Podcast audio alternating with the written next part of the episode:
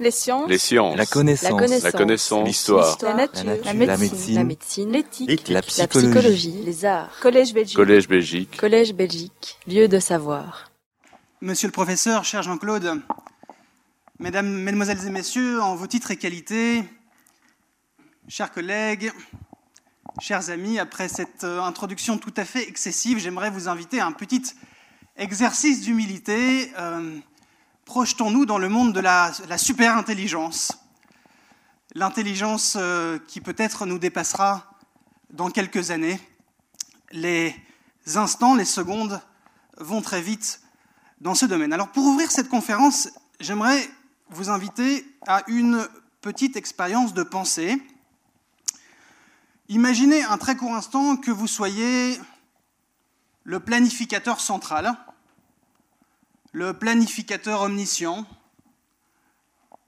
le planificateur bienveillant chargé d'assurer la justice sociale et économique. Cette qualité, elle s'accompagne d'une prérogative, c'est la prérogative de produire la norme et avec elle de la sanctionner. Vous êtes, selon les préférences et les références, Judge Dredd, euh, héros grotesque d'un euh, film des années 1980 incarné par Sylvester Stallone dont le slogan était La loi, c'est moi. ou toujours selon euh, vos préférences, Louis le IX, Saint Louis, qui rendait justice au pied d'un chêne. Doté de telles prérogatives, la question qui se pose à vous est de définir les besoins normatifs que présente, suscite, requiert l'introduction des technologies d'intelligence artificielle et de la robotique dans la société. Je parlerai assez régulièrement de la robotique intelligente. Partout autour de vous, c'est l'effervescence, la frénésie, peut-être même l'hystérie normative. En mai 2016, la Commission des affaires juridiques du Parlement européen a prôné la création de nouvelles normes fonds d'indemnisation des victimes de la robotique, assurance obligatoire pour les fabricants d'applications robotiques et leurs créateurs, et, last but not least, personnalité juridique des robots.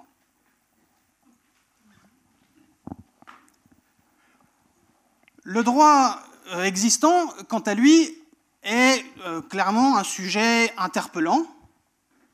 Pensez un court instant la voiture autonome de Google doit-elle disposer d'un volant? Doit-elle disposer de pédales? Doit-elle disposer de rétroviseurs? Comme le suggère la Convention de Vienne de 1968, qui prévoit que, je cite, tout conducteur de véhicule doit rester en toutes circonstances maître de son véhicule de façon à se conformer aux exigences de la prudence.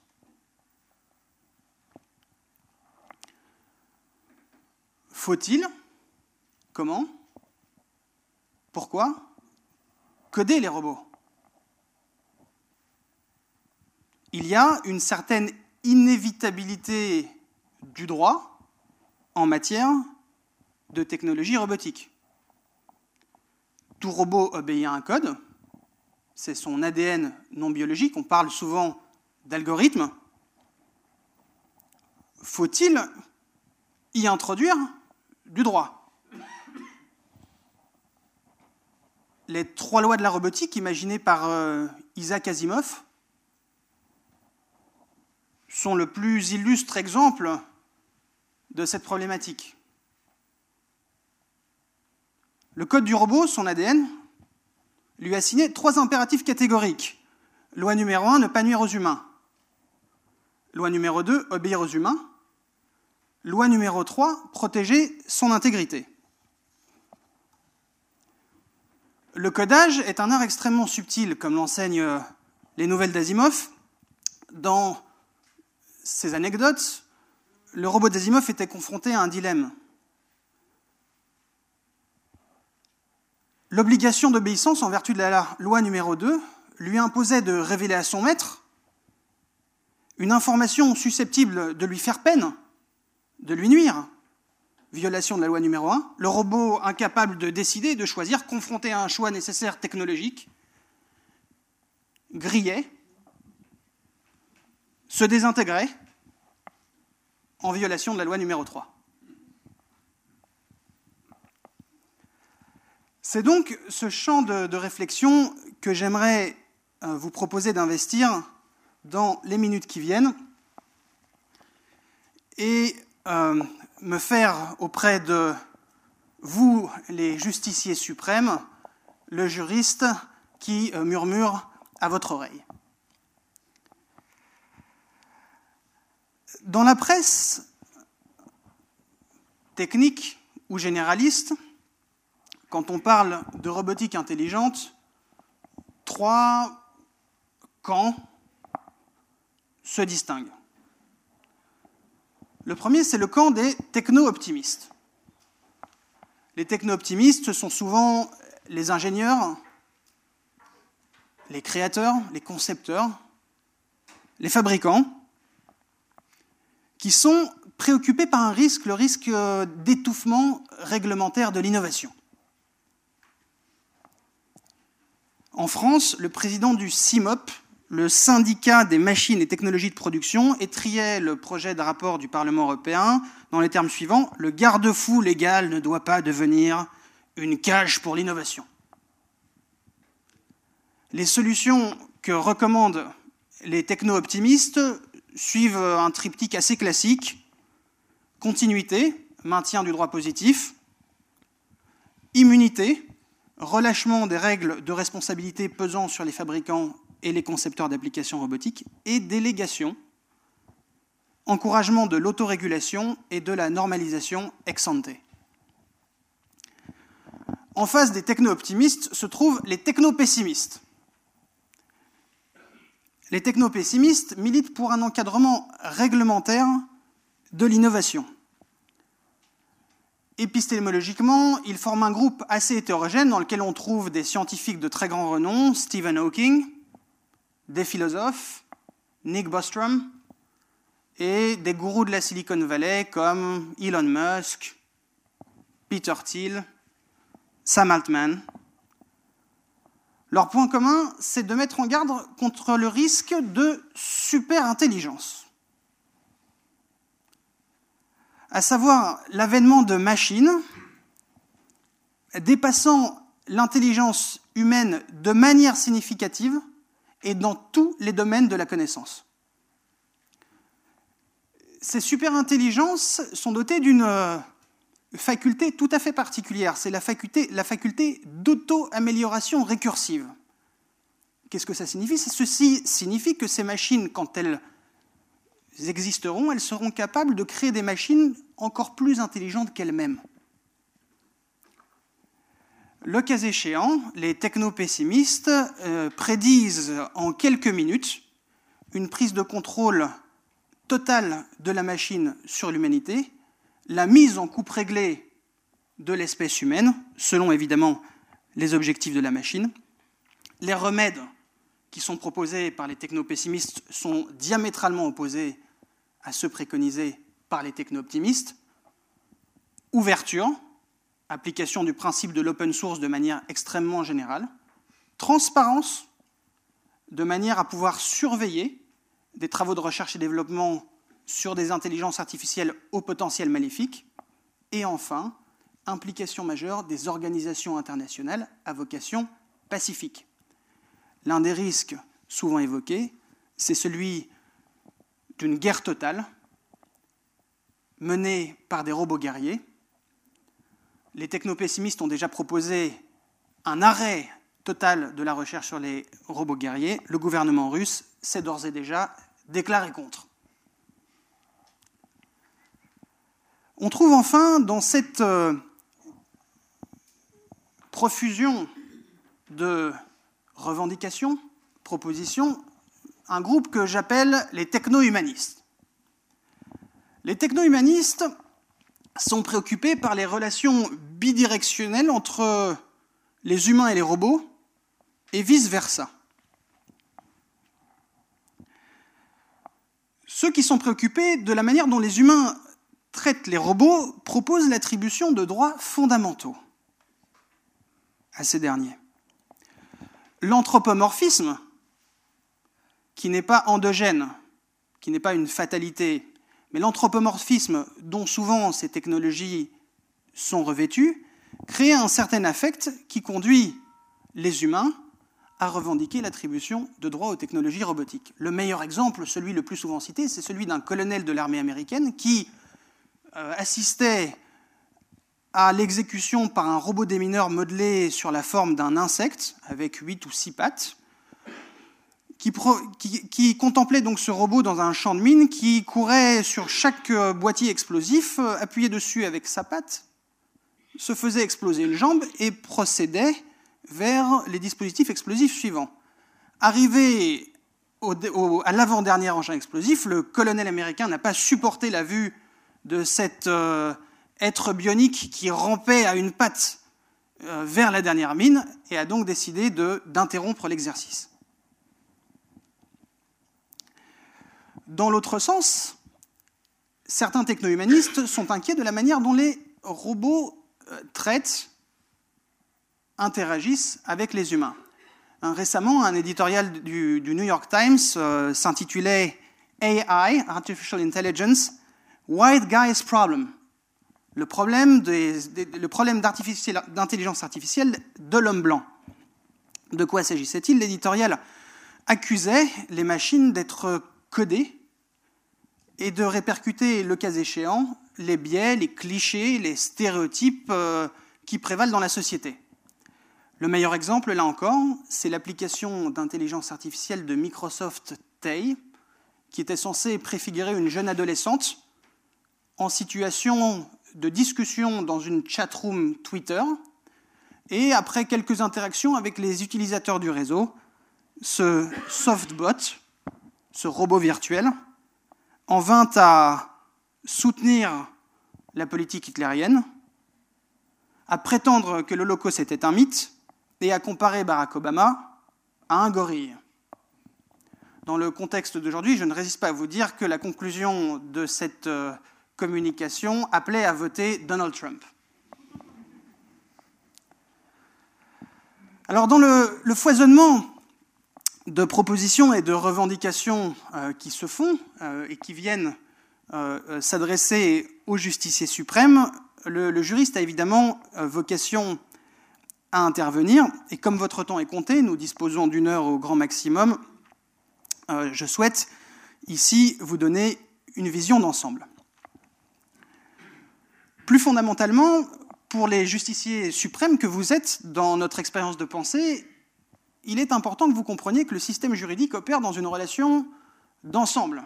Les règles de droit sont en situation d'interdépendance. Deux exemples.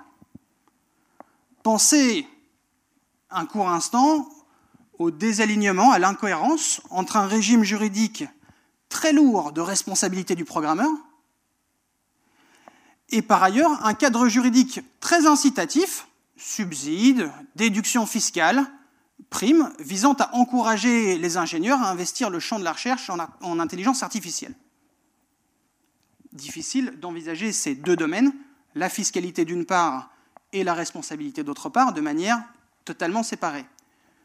Deuxième exemple, pensez à la difficulté qui se présenterait dans la situation suivante. Est-il opportun d'attribuer des droits fondamentaux aux robots?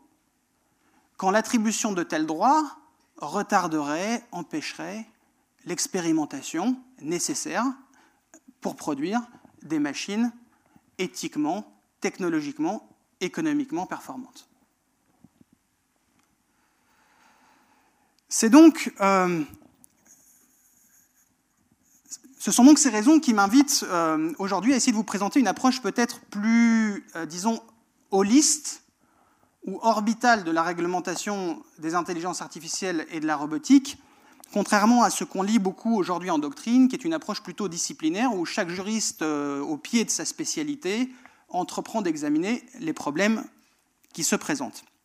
Alors pour ce faire, j'aimerais progresser en quatre étapes. J'aimerais d'abord vous proposer un état des lieux euh, technologique, vous présenter ce qu'est, de ma modeste perspective, l'intelligence artificielle et la robotique. J'aimerais ensuite vous présenter les trajectoires qu'emprunte aujourd'hui la réglementation de ces technologies et les défis qu'affronte euh, euh, cette problématique de la régulation.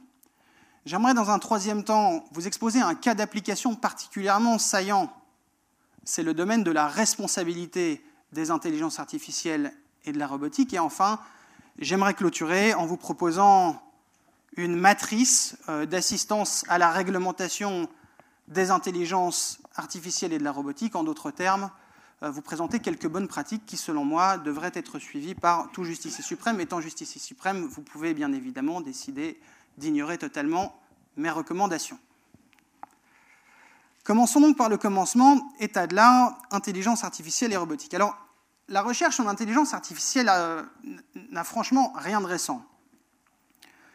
Dans les années 30, une thèse qui s'appelle la thèse de Church-Turing énonce l'idée selon laquelle tout processus physique, en ce compris l'activité cérébrale, peut être modélisé dans un algorithme et, le cas échéant, reproduite par une machine. C'est la thèse de Church-Turing. C'est une autre façon de formuler ce que Thomas Hobbes euh, euh, avait euh, résumé de la manière suivante penser, c'est calculer, au XVIIe siècle. La thèse de de Church-Turing a été mise au, banc d'essai, au banc de la recherche en 1956. C'est la date officielle de lancement de la recherche en intelligence artificielle lors d'une conférence qui s'appelle la conférence de Dartmouth, dont vous pouvez trouver l'appel à projet sur la diapositive ici présentée, et qui entreprend de vérifier la thèse de Church-Turing. Hein, l'idée, c'est peut-on reproduire dans une machine de calcul le processus intellectuel biologique qui euh, se produit euh, dans nos cerveaux?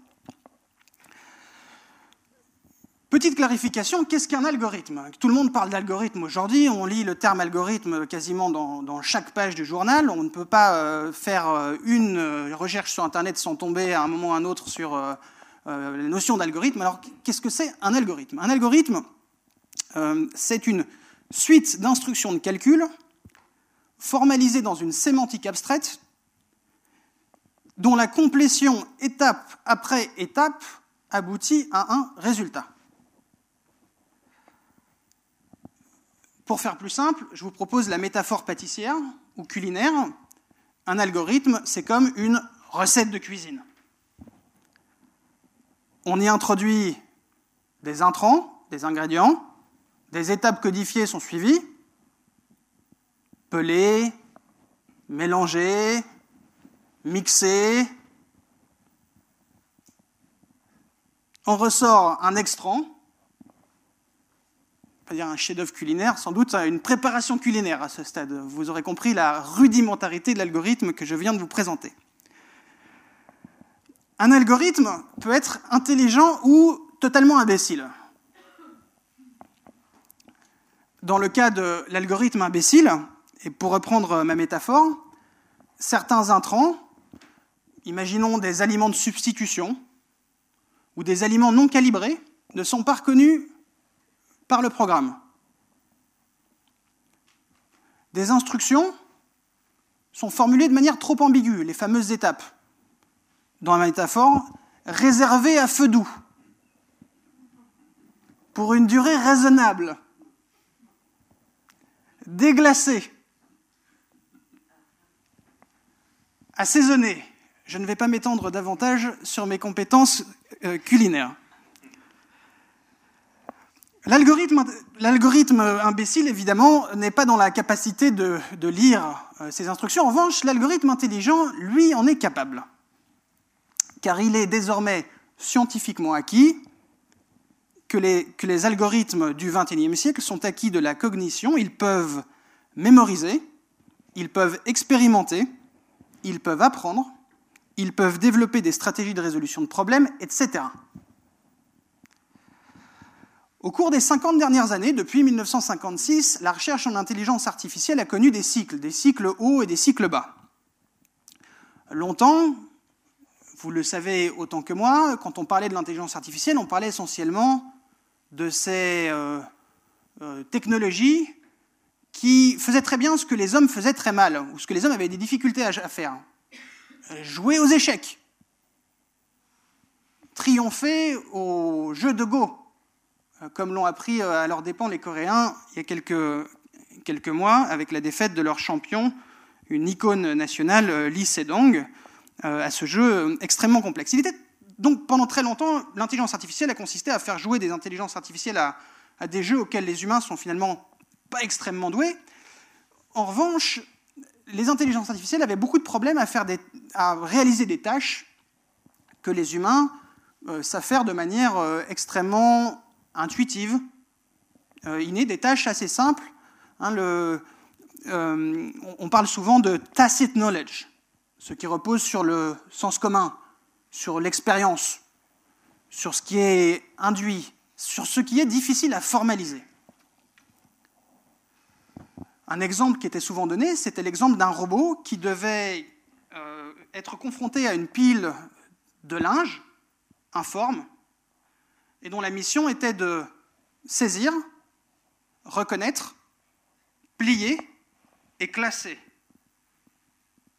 Ce type de tâches a très longtemps constitué une frontière technologique infranchissable pour la recherche en intelligence artificielle. On pouvait jouer aux échecs avec Gary Kasparov, mais être incapable euh, de plier une euh, simple pile de linge. Alors le, franchissement de cette frontière euh, technologique est aujourd'hui à portée de la recherche en intelligence artificielle. Un certain nombre de sous-courants de l'intelligence artificielle. On parle souvent de deep learning, on parle souvent de neural networks, on parle également de reinforcement learning, de vision artificielle, de natural language processing, de speech recognition. Tous ces sous-domaines dans lesquels des progrès assez considérables ont été enregistrés permettent aux intelligences artificielles d'apprendre sans intervention humaine.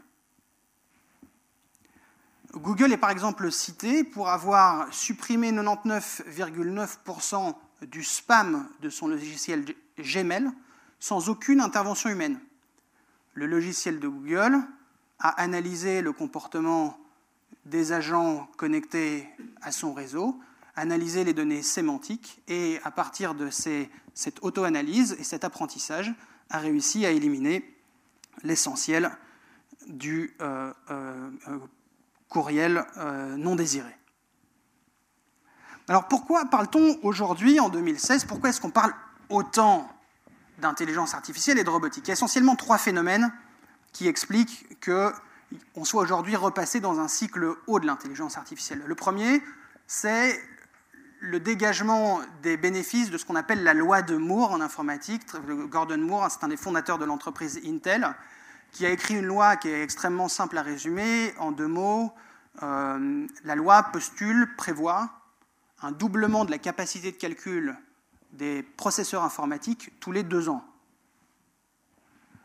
Or, après effectivement des années et des années et des années d'ascension de la loi de Moore, aujourd'hui la puissance computationnelle disponible euh, sur Terre est absolument considérable. On, dit souvent qu'aujourd'hui, avec un iPhone 6, on détient dans la poche la puissance de, calcul du programme, Apollo, du programme spatial Apollo des années 1960.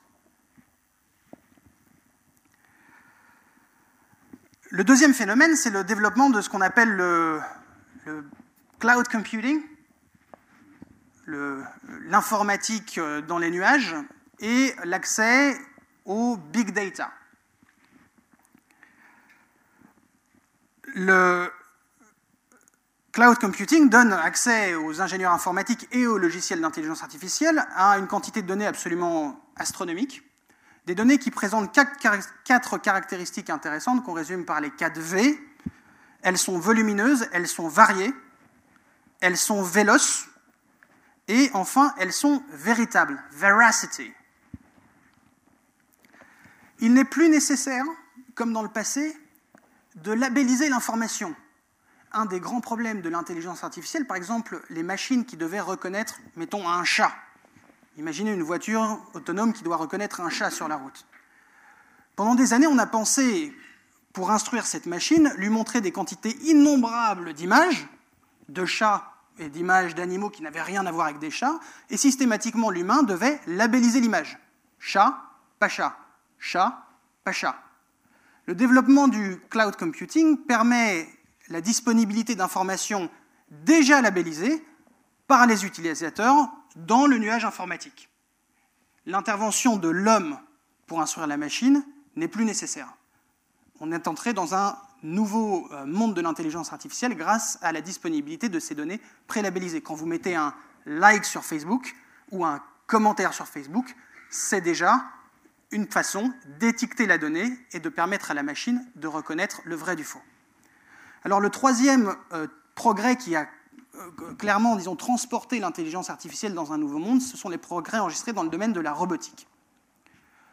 La robotique est un, domaine des sciences totalement différent.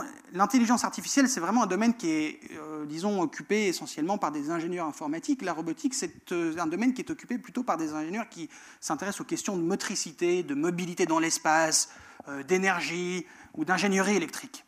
Et ce sont des communautés qui ne se fréquentent pas beaucoup. Des progrès assez considérables ont été enregistrés dans le domaine de la robotique, notamment en termes de locomotion, en termes d'autonomie, en termes d'actuation, c'est la capacité de capter et de sentir des objets physiques. Et euh, la conjonction de cette euh, euh, intelligence, les algorithmes, de ces données et de ces technologies, disons, mobiles et physiques, permet de dévoiler des applications sociétales absolument majeures, comme les exosquelettes, la chirurgie bionique, mais également, évidemment, les voitures sans chauffeur, euh, les drones autonomes, euh, les drones insectes qui permettent de réparer des infrastructures dans des situations de crise. Pensez à euh, un paquebot en déroute au milieu de l'océan. Pensez à une infrastructure pétrolière, un des RIC en feu. voici ce que permettent d'envisager ces technologies. Alors, évidemment, tout ça n'est pas sans risque et sans opportunité. Et ces technologies euh, génère beaucoup euh, d'inquiétudes et de fantasmes dans la société d'aujourd'hui. On peut essentiellement dissocier trois types de problématiques, les problématiques technologiques, économiques et euh, existentielles. Alors, les opportunités et les fantasmes technologiques sont les suivants. Du côté des opportunités, certains nous prédisent des voyages cosmiques très prochainement. D'autres évoquent la possibilité de lutter efficacement contre le réchauffement climatique du côté des, angoisses, du côté des inquiétudes, euh, problèmes de bon sens. Euh, les intelligences artificielles disposent-elles euh, du bon sens? Une expérience qui a été menée, qui est une expérience assez amusante, c'est de poser la question suivante à une intelligence artificielle. Magellan a fait trois fois le tour du monde, et il est mort au cours d'une de ces trois expéditions. Laquelle est-elle? L'intelligence artificielle vous répondrait il y a des chances statistiques et probabilistiques qu'il soit mort au cours de l'une des trois le bon sens vous imposerait de considérer qu'il est mort au cours de la dernière. Des dilemmes éthiques euh, absolument considérables font aussi partie des problèmes technologiques qu'affronte aujourd'hui l'intelligence artificielle. Le meilleur exemple, c'est ce qu'on appelle le problème du trolley. Imaginez un court instant un véhicule autonome en plein droit qui euh, soit confronté au choix suivant poursuivre euh, sa trajectoire et heurter un cycliste non protégé qui vient de commettre une infraction au code de la route, ou dérouter sa trajectoire et heurter un motard parfaitement protégé qui n'a commis aucune infraction au code de la route. À la différence de l'intelligence biologique humaine, qui réagirait vraisemblablement de manière intuitive, qui n'aurait peut-être même pas d'arbre décisionnel euh, disponible, la machine n'a pas le choix de ne pas choisir. Elle, elle, elle doit procéder à un choix, et ce choix est en principe arbitré par son code, par les fameuses étapes algorithmiques qui sont euh, définies dans euh, euh, son programme. Opportunité, menace économique. Opportunité d'un côté, on perçoit effectivement que ces outils, ces technologies vont peut-être permettre de créer de nouveaux emplois. des personnes chargées de nettoyer, par exemple, les données qui sont postées sur Facebook, de présenter les données de manière acceptable et intéressante pour l'intelligence artificielle. Il y aurait donc de la complémentarité entre la machine et l'homme et des possibilités d'emplois nouveaux dans ces secteurs. Ceci étant, on entend plus souvent parler des risques de destruction d'emplois. Problème de substitution, la machine qui se substitue à l'homme dans la réalisation d'un certain nombre de travaux économiques. Alors ce risque, il existe essentiellement pour tout ce qui concerne les activités qui impliquent une forme de routine, une étude réalisée en 2013 sur euh, le marché du travail américain prétendait qu'à l'horizon 2030, si je ne m'abuse, 47% de l'emploi aux États-Unis tel que nous le connaissons aujourd'hui serait détruit. Les secteurs qui sont impactés sont euh, euh, visibles sur la diapositive. Il s'agirait essentiellement de tous les, tous les travaux qui impliquent le transport, la livraison, la logistique, le secrétariat, le support administratif. Le jour où cette armée de réserve, pour reprendre une expression bien connue, se retrouve sans travail, ce qui est euh, vraisemblable, c'est que l'abondance d'offres de travail sur le marché va conduire à un effondrement des salaires. Que faire? Ces personnes vont tenter de se requalifier, vraisemblablement sur des métiers à basse valeur ajoutée. Certains prédisent une amplification, une bipolarisation du marché du travail, une amplification des inégalités. Que faire? Le débat sur l'allocation universelle est aujourd'hui un débat euh, prospectif intéressant. Mais souvenez-vous de ce que nous avait dit euh, Voltaire dans Candide. Un travail éloigne de nous trois grands mots. L'ennui, le vice et le besoin. Si l'allocation universelle peut nous délivrer du besoin, nous aidera-t-elle à éloigner les deux premiers mots Les professions juridiques, qui intéressent sans doute un certain nombre de participants dans l'audience, ne seront vraisemblablement pas épargnées. J'ai peine à dire à de très nombreux amis euh, à l'université, au barreau ailleurs, que les métiers de conseil en marque, que les formalités de notification de prospectus auprès des autorités boursières, que les formalités de notification administrative des opérations de concentration auprès des autorités pourraient être des candidats à l'automatisation rapide.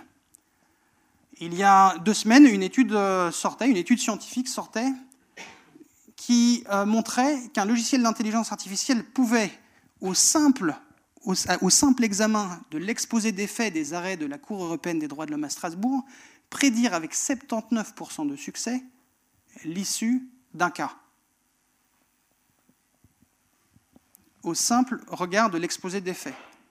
C'est donné d'ailleurs prédominance à la thèse des juristes, disons plutôt réalistes, au contraire des formalistes, qui estiment que le droit ne sert, euh, finalement, les règles de droit ne servent pas à grand-chose et que tout est question de fait.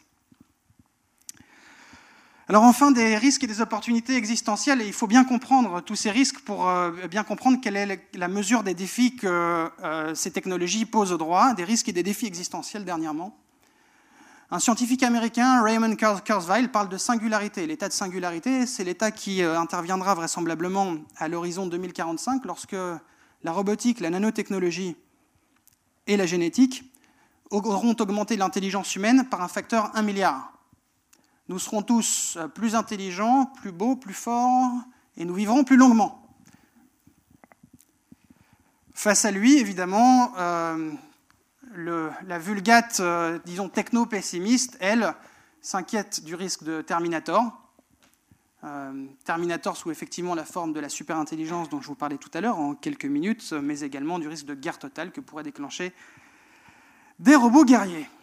Voilà, alors je ne veux pas être inutilement euh, pessimiste ou plutôt sinistre dans cette conférence et je propose maintenant qu'on passe à l'examen de ce que peuvent faire modestement les juristes et les justiciers suprêmes que vous êtes pour essayer de, contrôler, de contrôler une partie de ces risques et de maintenir les opportunités que ces technologies présentent. Alors, trajectoire et défis de la régulation des intelligences artificielles j'aimerais vous exposer dans les minutes qui viennent les grandes trajectoires qu'emprunte le débat sur la régulation et ensuite vous présenter les, obstacles, les difficultés, les, défis que tout euh, justicier suprême, tout législateur euh, euh, doit avoir à l'esprit quand il s'agit de, réguler.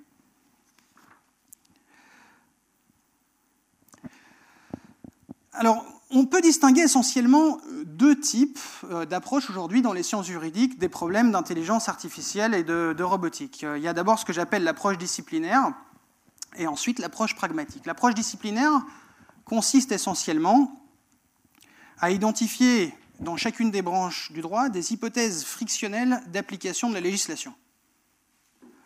Le débat est essentiellement dominé par des juristes, spécialistes, qui regardent euh, leur matière euh, du haut ou au pied de leur spécialité et qui, spéculant sur l'avenir technologique, euh, pensent à des problèmes pratiques. Le droit de la propriété intellectuelle en apporte d'excellentes illustrations. Je parle ici devant un grand spécialiste du droit de la propriété intellectuelle et j'espère qu'il épargnera certaines approximations que je ferai dans les secondes qui viennent. Alors le droit d'auteur, par exemple, propose la protection euh, à euh, tout ce qui constitue une œuvre de l'esprit originale.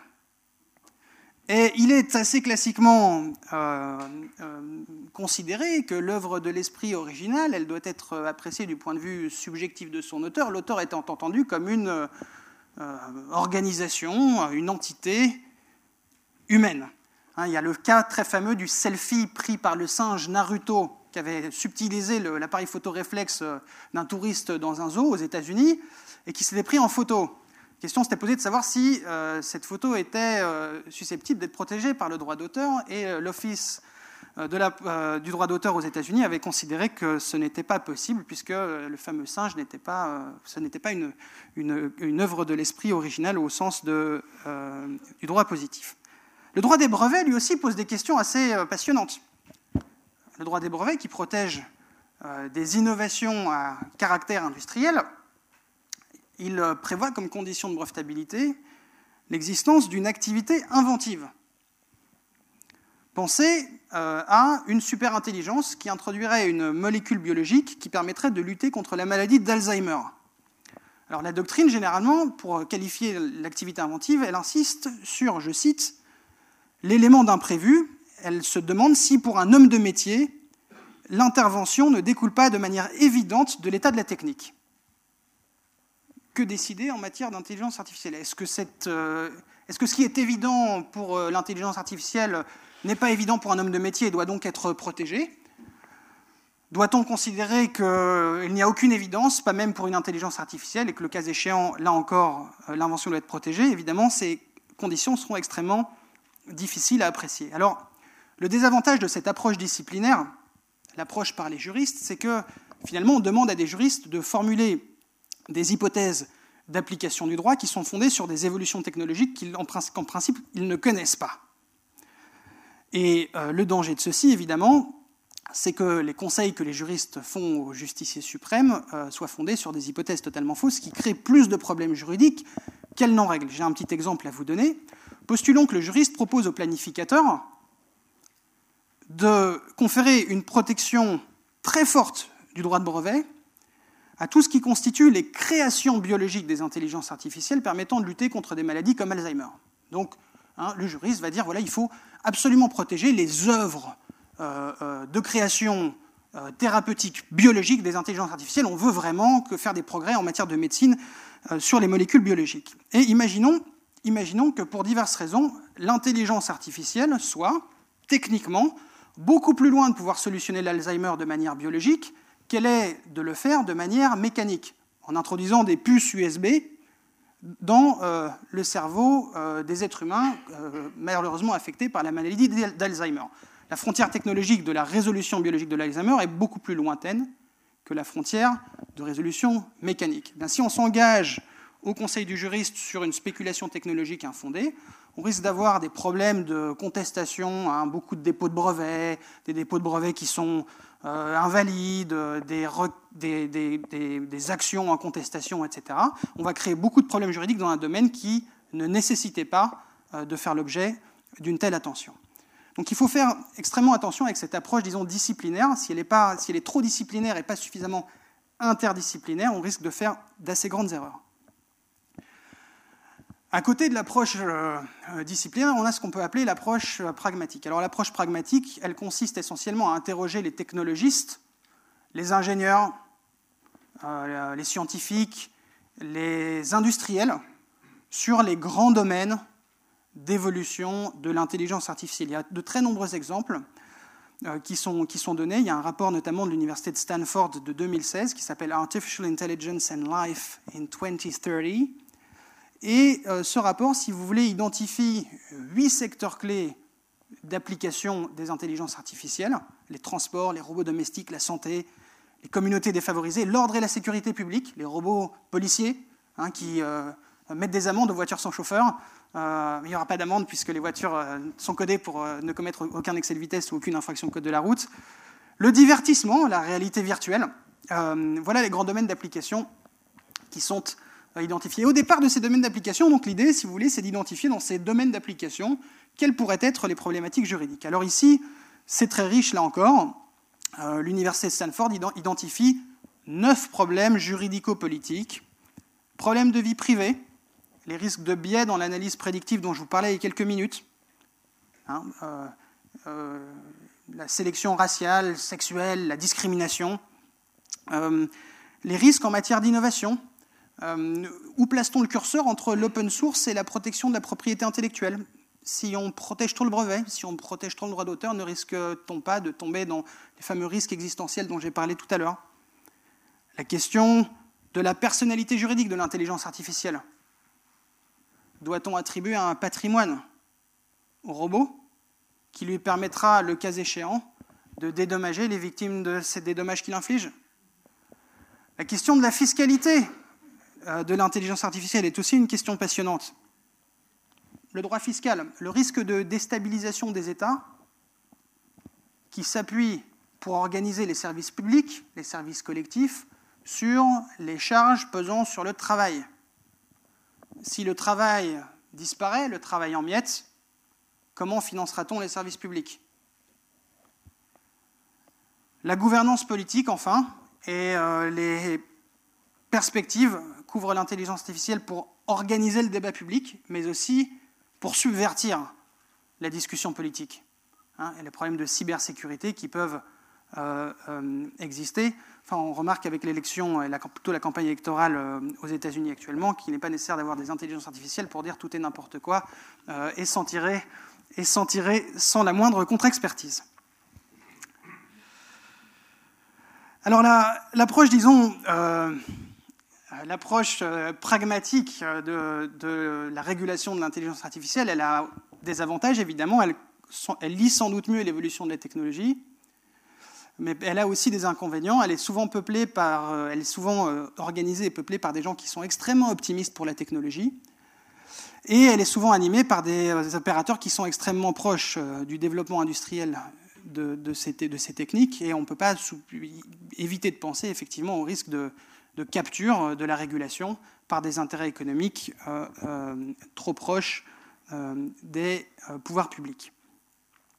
Alors ce qui est intéressant, dans ces deux approches, l'approche disciplinaire et l'approche pragmatique, quand on regarde ça avec un petit peu de hauteur, c'est qu'aucune de ces euh, propositions ne repose sur un cadre, disons, méthodologique euh, particulièrement clair.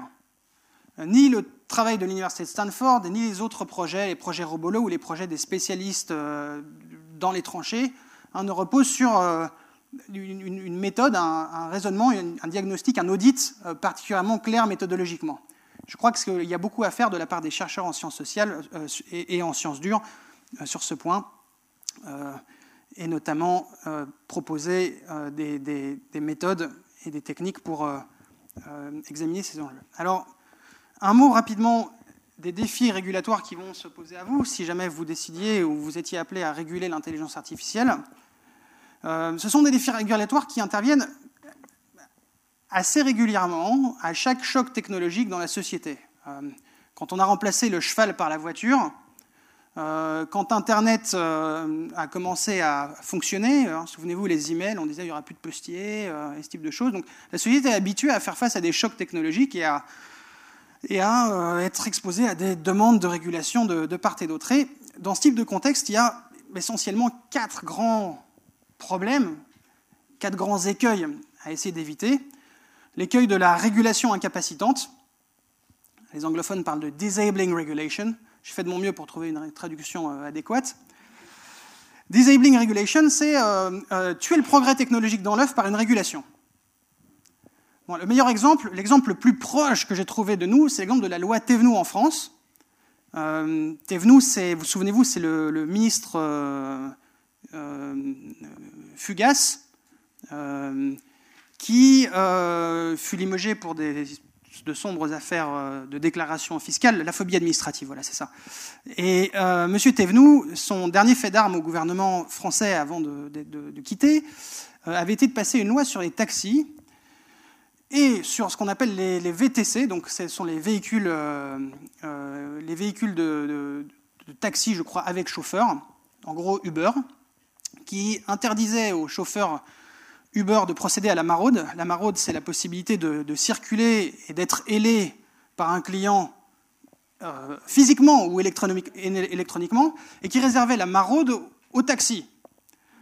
Euh, il était précisé évidemment que les services de type Uber, les VTC, euh, pour toute commande, devaient pouvoir présenter un bon de commande par écrit, précisant l'heure, euh, la durée et euh, la, destination finale de la course. Hein, vous comprenez bien que c'était une façon de, tuer euh, une fois pour toutes le service. Alors, dans l'intelligence artificielle, ce risque de disabling regulation, il est, il est assez souvent entrevu en matière de drones. Les, les, premières législations qui ont vu le jour aux États-Unis, elles imposaient par exemple la nécessité d'un contact visuel entre l'opérateur du drone et le drone en permanence. Hein, ce qui supprimait tous les avantages, notamment logistiques, qu'une entreprise comme Amazon pouvait escompter faire en s'équipant d'une flotte de drones. Le deuxième risque, c'est le risque de régulation impulsive. Les anglophones parlent de knee-jerk regulation. Je parle euh, à titre personnel de régulation pavlovienne. Donc l'idée ici est la suivante, c'est la tendance à surréagir au risque suite à un accident par la mise en place d'un cadre réglementaire disproportionnément restrictif. Un exemple terrible et malheureux, c'est la catastrophe de Fukushima. Plusieurs pays européens, totalement épargnés par tout risque significatif d'activité sismique, ont décidé de renoncer au nucléaire civil. Au motif de Fukushima. Il y a d'autres raisons hein, pour renoncer au, nucléaire civil, mais se sont appuyés sur ce cette euh, malheureuse catastrophe euh, pour euh, organiser la suppression progressive de l'énergie nucléaire civile. La régulation impulsive, c'est un phénomène extrêmement bien documenté dans les sciences sociales. Elle repose sur une peur collective, la peur de la radioactivité ou du réchauffement climatique, un événement déclencheur, une catastrophe absolument terrible, et un responsable stigmatisable, une filière, ici la filière nucléaire. En matière d'intelligence artificielle, on pourrait entrevoir des risques de régulation impulsive ou pavlovienne. Imaginez si un, robot nourrisson, un robot babysitter, euh, venait à attenter à l'intégrité physique d'un nourrisson. Hein, le, backlash, euh, comme on dit en anglais, la réaction populaire serait sans doute euh, terrible et pourrait euh, tuer dans l'œuf toute émergence de la technologie. Troisième problème, ce que j'appelle l'appât de la rente et de la capture, mauvaise traduction là encore d'un terme anglais les anglophones utilisent souvent, le terme de rent seeking. il s'agit essentiellement ici des opérateurs privés, des groupes d'intérêt qui essayent de capturer, de capter la réglementation à leur profit. C'est un problème qu'on observe le plus souvent de la part des grosses entreprises qui euh, euh, ont sans doute des moyens plus grands pour influencer le pouvoir réglementaire, mais qui aussi bénéficient de manière exclusive, quasiment, du fait de leur taille, elles occupent une grande partie de l'industrie, de la réglementation. Dans les industries où les intérêts privés sont plus fragmentés, les coûts sont plus élevés, les coûts de négociation et de collectivisation, l'action collective plus fragmentée, et les bénéfices retombent sur tout le monde. Donc les incitations à essayer de capter la régulation sont moins grands. Dans le domaine de l'intelligence artificielle, là encore, des suspicions de rent-seeking pèsent régulièrement sur les grands opérateurs de la Silicon Valley d'ailleurs, GAFAM, Google, Apple, Facebook, Amazon et Microsoft, qui, nous dit-on, ont chaque semaine audience privée dans le bureau ovale. Dernière chose, le dilemme de Collingridge, l'instant régulatoire. Paradoxe temporel, là encore, très bien documenté en sciences sociales. Le régulateur se trouve dans un espèce de paradoxe temporel. Il est d'abord en situation avant que la technologie intervienne, il est en situation de déficit informationnel. Il n'en sait pas assez pour agir. Il est trop tôt. Et puis, il se retrouve assez rapidement euh, trop tard. Une fois que la technologie est arrivée, euh, il a les informations, mais il n'est plus en capacité d'agir car la technologie est là. Hein, donc ça, c'est un dilemme qui est assez, assez bien documenté. Ici, euh, ça renvoie au risque de catastrophe existentielle dont je vous ai déjà parlé, le fameux risque de Nick Bostrom, la super-intelligence qui, en quelques minutes, va prendre le contrôle des êtres et supprimer l'humanité. Trop tôt pour savoir si ça aura lieu, mais sans doute trop tard pour agir une fois que la superintelligence aura installé son despotisme sur euh, l'humanité. Alors, un mot euh, peut-être du, euh, du, thème de la responsabilité qui est en quelque sorte l'aimant, le, thème qui cristallise l'essentiel des, discussions aujourd'hui sur l'intelligence artificielle, donc pour vous montrer à quel point les difficultés sont grandes.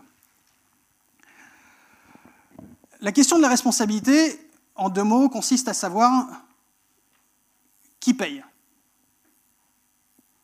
Qui paye les dommages causés par les technologies robotiques intelligentes Qui paye en droit, on dit traditionnellement qu'il s'agit d'imputer. Qui est la cible d'imputabilité? À qui reprocher et chez qui revendiquer la compensation du dommage Le droit belge offre trois cibles possibles d'imputabilité. Le système de responsabilité euh, du droit belge, et là encore je, je parle essentiellement du droit commun, il y a des régimes de responsabilité spéciaux, on peut entrevoir trois cibles. Première cible prévue à l'article 1382 du Code civil, imputabilité à l'auteur. Deuxième cible, article 1384 du Code civil, imputabilité au gardien de la personne qui a causé le dommage ou de la chose euh, qui en est à l'origine. Troisième cible d'imputabilité, c'est la loi de 1991 sur la responsabilité du fait des produits défectueux qui transpose une directive européenne, il est possible d'imputer le dommage au fabricant du produit qui présente un vice, c'est-à-dire qui ne remplit pas euh, l'usage normal ou raisonnablement prévisible qu'on en attend. Alors je ne veux pas euh, rentrer dans euh, un débat trop complexe sur les, différents régimes de responsabilité, mais je voudrais vous exposer assez brièvement quelles peuvent être les limites de ces règles d'imputabilité face à la technologie de l'intelligence artificielle ou de la robotique. Le droit est très strict a priori, donc la plupart des spécialistes qui discutent du droit de la responsabilité aujourd'hui en droit belge, en droit français, en droit positif en général euh, dans les pays d'Europe continentale, estiment que le, droit positif fournit des, cibles chez qui aller euh, collecter les, les dommages qu'auraient pu causer ces technologies. Mais l'évolution de la technologie nous conduit à penser, et conduit un certain nombre de représentants de la doctrine à penser, que ces règles ne seront bientôt plus adaptées. Euh, il y a essentiellement deux, problématiques qui se posent. La première, c'est une problématique d'érosion et d'explosion de l'imputabilité. Alors je m'explique tout d'abord sur la question de l'érosion de l'imputabilité.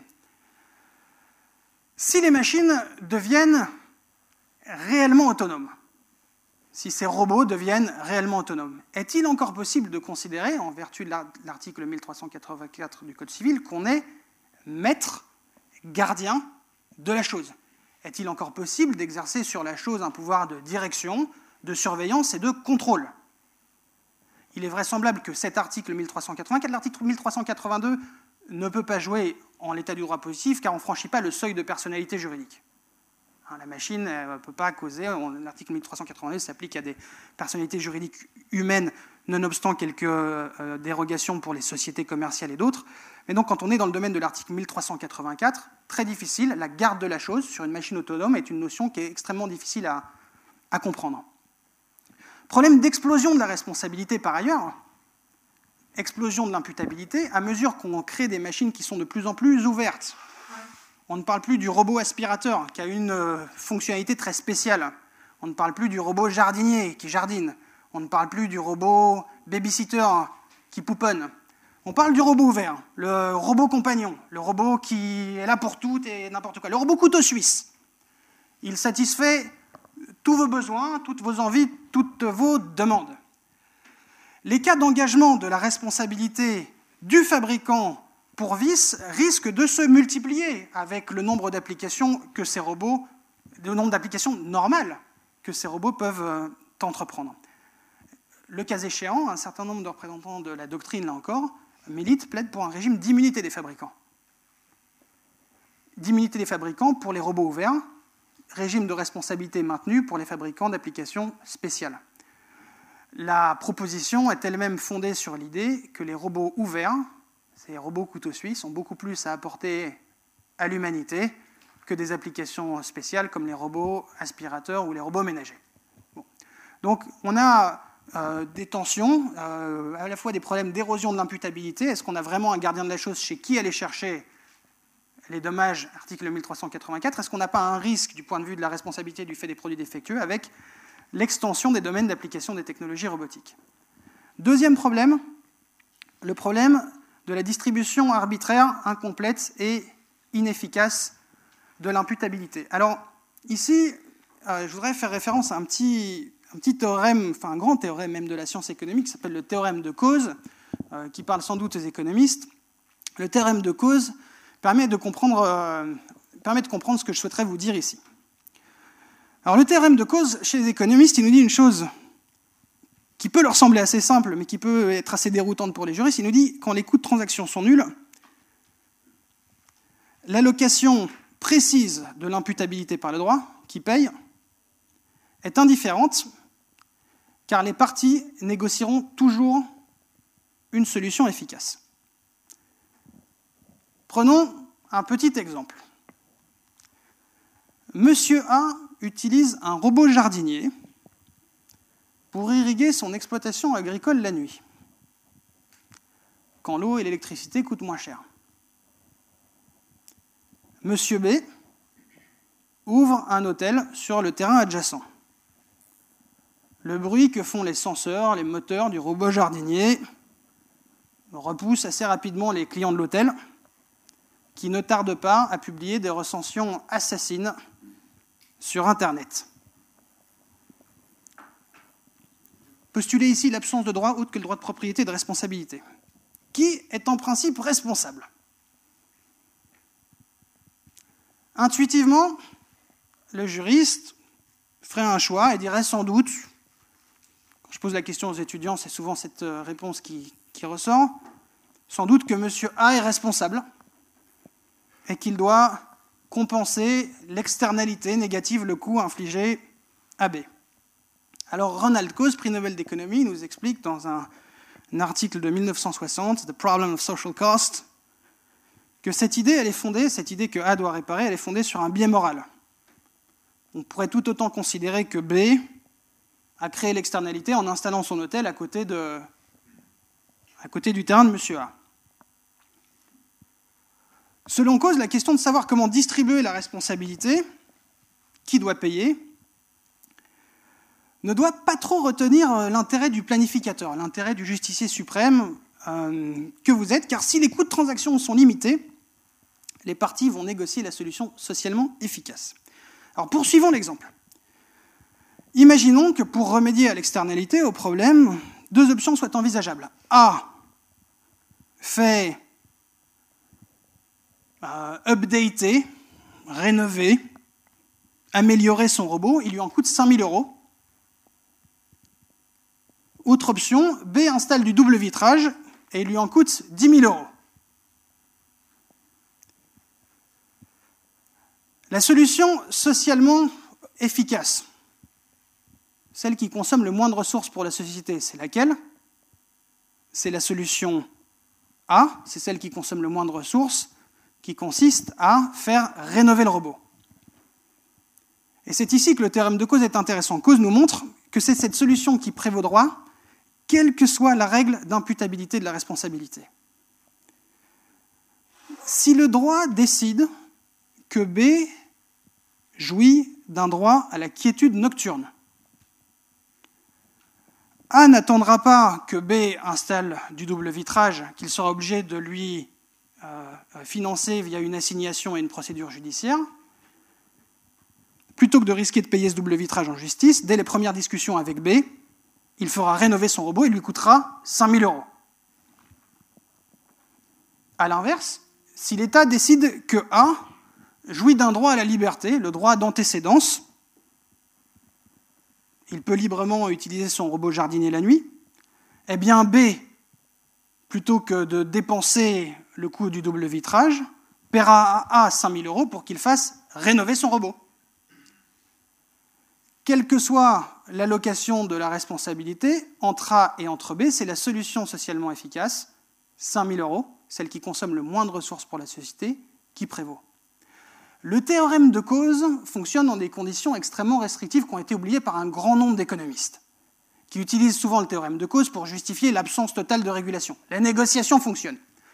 Et le théorème de cause repose notamment sur une condition qui est l'idée selon laquelle, la condition selon laquelle les coûts de transaction doivent être limités, réduits.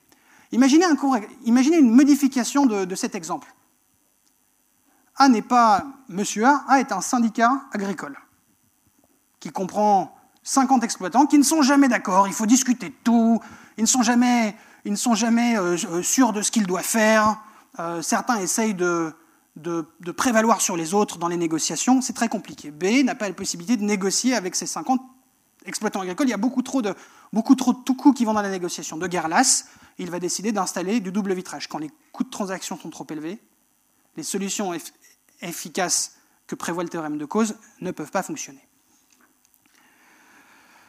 Quand la négociation est donc impossible, que nous dit cause? Eh bien, Cause nous dit, eh bien, quand la négociation est impossible, alors le planificateur peut décider de distribuer la responsabilité sur A ou sur B, et il doit toujours choisir la solution la, moins coûteuse. Dans notre exemple, si la négociation est impossible, la solution la moins coûteuse, c'est de dire que A est responsable et qu'il doit rénover son robot. Alors ceci appelle une réflexion en matière de, robotique et d'intelligence artificielle. Si la négociation et les coûts de transaction sont trop élevés, ce qui est souvent le cas dans la société, le théorème de cause nous encourage à aller rechercher ce qu'il appelle la solution, à aller distribuer la responsabilité sur the cheapest cost avoider. Imputer la responsabilité sur l'opérateur qui subit le moins de coûts. Pensez un court instant à l'intelligence artificielle. À qui coûte-t-il le moins de mettre sur le marché des robots fiables dépourvus de tout vice? Au gardien? À l'utilisateur? Au fabricant? Au programmeur? Au concepteur de l'idée? Il est parfaitement envisageable que le programmeur du robot, à qui il coûtera peut-être 1 euro d'entrer une ligne de code supplémentaire dans l'algorithme, soit le cheapest cost avoider, sur qui doit peser la responsabilité en cas de dommage. Alors évidemment, évidemment à côté des problèmes d'efficacité statique que Cause cherchait à résoudre, il y a des problèmes d'incitation euh, qui sont très compliqués. À ce stade, j'espère simplement vous avoir convaincu que le débat est extrêmement complexe euh, et difficile à, le débat de la responsabilité est difficile à résoudre. Je voudrais euh, vous dire maintenant un mot d'une dernière euh, problématique, maintenant que je vous ai peut-être euh, fatigué avec euh, tous, ces, tous, ces, détails et toutes ces considérations. J'aurais aimé vous parler de la personnalité juridique des robots. Ça aussi, c'est une solution. Hein. Le robot, on lui donne un patrimoine comme une société commerciale. Il est responsable de ses actes. Il a un capital robotique, abondé par des taxes, peut-être, payé par les programmeurs, payé par les fabricants, payé par les utilisateurs. Et ce capital robotique permet de désintéresser les victimes c'est une possibilité. Les problèmes, les mécanismes d'assurance, c'est ce qu'on appelle la responsabilité ex ante. Est-ce qu'il faut de l'assurance obligatoire contre la robotique Grand débat. Grand débat dans le domaine des véhicules autonomes notamment. Il est aujourd'hui prévu que tout conducteur doit avoir une assurance, c'est obligatoire, c'est une directive européenne qui le prévoit. Est-ce que c'est encore nécessaire dans un monde où les machines n'auront peut-être plus d'accidents? Les compagnies d'assurance sont les premières inquiètes de cette discussion. Alors, un tout dernier mot, un tout dernier mot pour euh, vous présenter euh, où m'ont mené avec beaucoup d'humilité mes réflexions et ces deux semestres de cours que j'ai eu l'occasion de donner à l'Université de Liège sur la question du droit des robots et de l'intelligence artificielle. On fait beaucoup plus de choses avec les étudiants, mais voilà un cadre de bonne pratique, selon moi, à l'attention euh, des étudiants, évidemment, mais, mais surtout du régulateur. Il me semble qu'il est possible, plutôt que de réfléchir domaine par domaine, plutôt que de réfléchir par application technologique, il est possible de réfléchir en grande catégorie de conséquences, d'effets, d'externalités, dirait un économiste, que vont dégager ces, ces, technologies robotiques et ces intelligences artificielles. On peut essentiellement identifier trois grandes familles de conséquences. Ce que j'appelle les externalités sporadiques. Les externalités sporadiques, ce sont des externalités qui renvoient à une norme de fréquence occasionnelle ou à une norme d'occurrence aléatoire ou à une norme d'intensité acceptable. C'est par exemple un drone qui s'écrase dans un immeuble parce qu'il a voulu éviter un hélicoptère. En anglais, j'appellerais ça discrete externality. La notion d'externalité systémique, elle, elle renvoie à une norme de fréquence systématique, d'occurrence prévisible, et d'intensité inacceptable pour le législateur. C'est par exemple les destructions d'emplois anticipées dans l'industrie de la logistique ou dans les services de secrétariat, dans les services des postes, dans l'industrie de la course ou de la livraison, les problèmes de vie privée, la captation de données par les censeurs de ces véhicules, les problèmes de cybersécurité, externalité systémique. Et enfin, la troisième grande famille, c'est ce que j'appelle, euh, au prix d'un terrible néologisme que vous me pardonnerez, c'est la famille des externalités. Qu'est-ce que c'est? Ce sont les dégâts et les conséquences que dégagent ces technologies sur l'existence humaine. Elles peuvent être là encore positives et négatives. Positive, amélioration de la vie, réparation des membres et des fonctions euh, corporelles et spirituelles endommagées par le vieillissement, augmentation augmentation de la vie, possibilité de courir plus vite, de respirer euh, plus fort, euh, de sauter plus haut. Euh, mais négative aussi, guerre totale, déshumanisation kantienne, le fait que quand on maltraite les robots, on projette sur ces robots une image qui nous rend nous-mêmes plus monstrueux. super intelligence, c'est le, risque de Nick Bostrom. Alors, les bonnes pratiques sont les suivantes. Les bonnes pratiques sont les suivantes. Pour les externalités sporadiques, il me semble qu'il est parfaitement possible, à ce stade, et pour éviter les quatre problèmes que j'ai évoqués précédemment, de s'appuyer sur l'infrastructure légale de base, c'est-à-dire le contentieux qui ex le litige, les cours, les tribunaux, le droit de, propriété, le droit de responsabilité, qui ex expertise euh, les problèmes et alloue la responsabilité au gré des règles de droit commun. Pas nécessaire vu le caractère sporadique de ces externalités, d'introduire une régulation, disons, ex ante.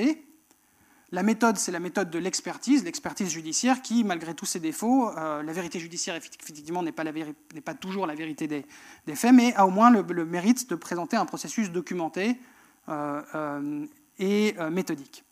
Les externalités systémiques, positives et négatives, celles qui interviennent souvent, celles qui créent des problèmes de tolérance inacceptables, celles qui sont prévisibles. Celle-ci, il est vraisemblable et souhaitable de proposer, de réfléchir à une régulation ex ante, c'est-à-dire de les encadrer, d'anticiper sur euh, l'apparition de ces problèmes. En la matière, là encore, il faut néanmoins introduire, me semble-t-il, une certaine expérimentation. C'est ce que font par exemple les Japonais. Ils ont introduit ce qu'ils appellent des, zones toku. Ce sont des zones dans lesquelles il est permis aux intelligences artificielles d'opérer sans, la moindre contrainte légale pour examiner quelles seront leurs conséquences. Cette expérimentation, elle introduit une dose d'ex post dans un système ex ante. Elle nous permet de comprendre empiriquement quels sont les euh, coûts et les bénéfices que ces technologies peuvent apporter.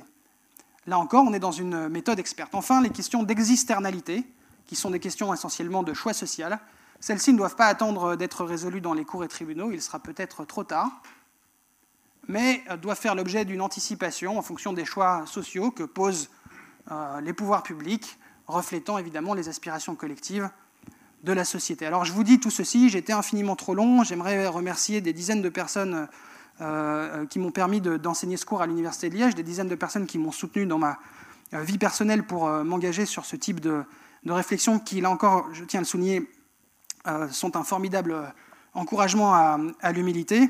Et d'ailleurs, je voudrais clôturer sur un petit encouragement à, l'humilité en regardant euh, ma compagne qui se trouve dans la salle euh, et la petite fille que nous attendons, qui, dans quelques années, en saura sans doute beaucoup plus que moi sur les intelligences artificielles et la technologie. Voilà, je vous remercie de votre attention.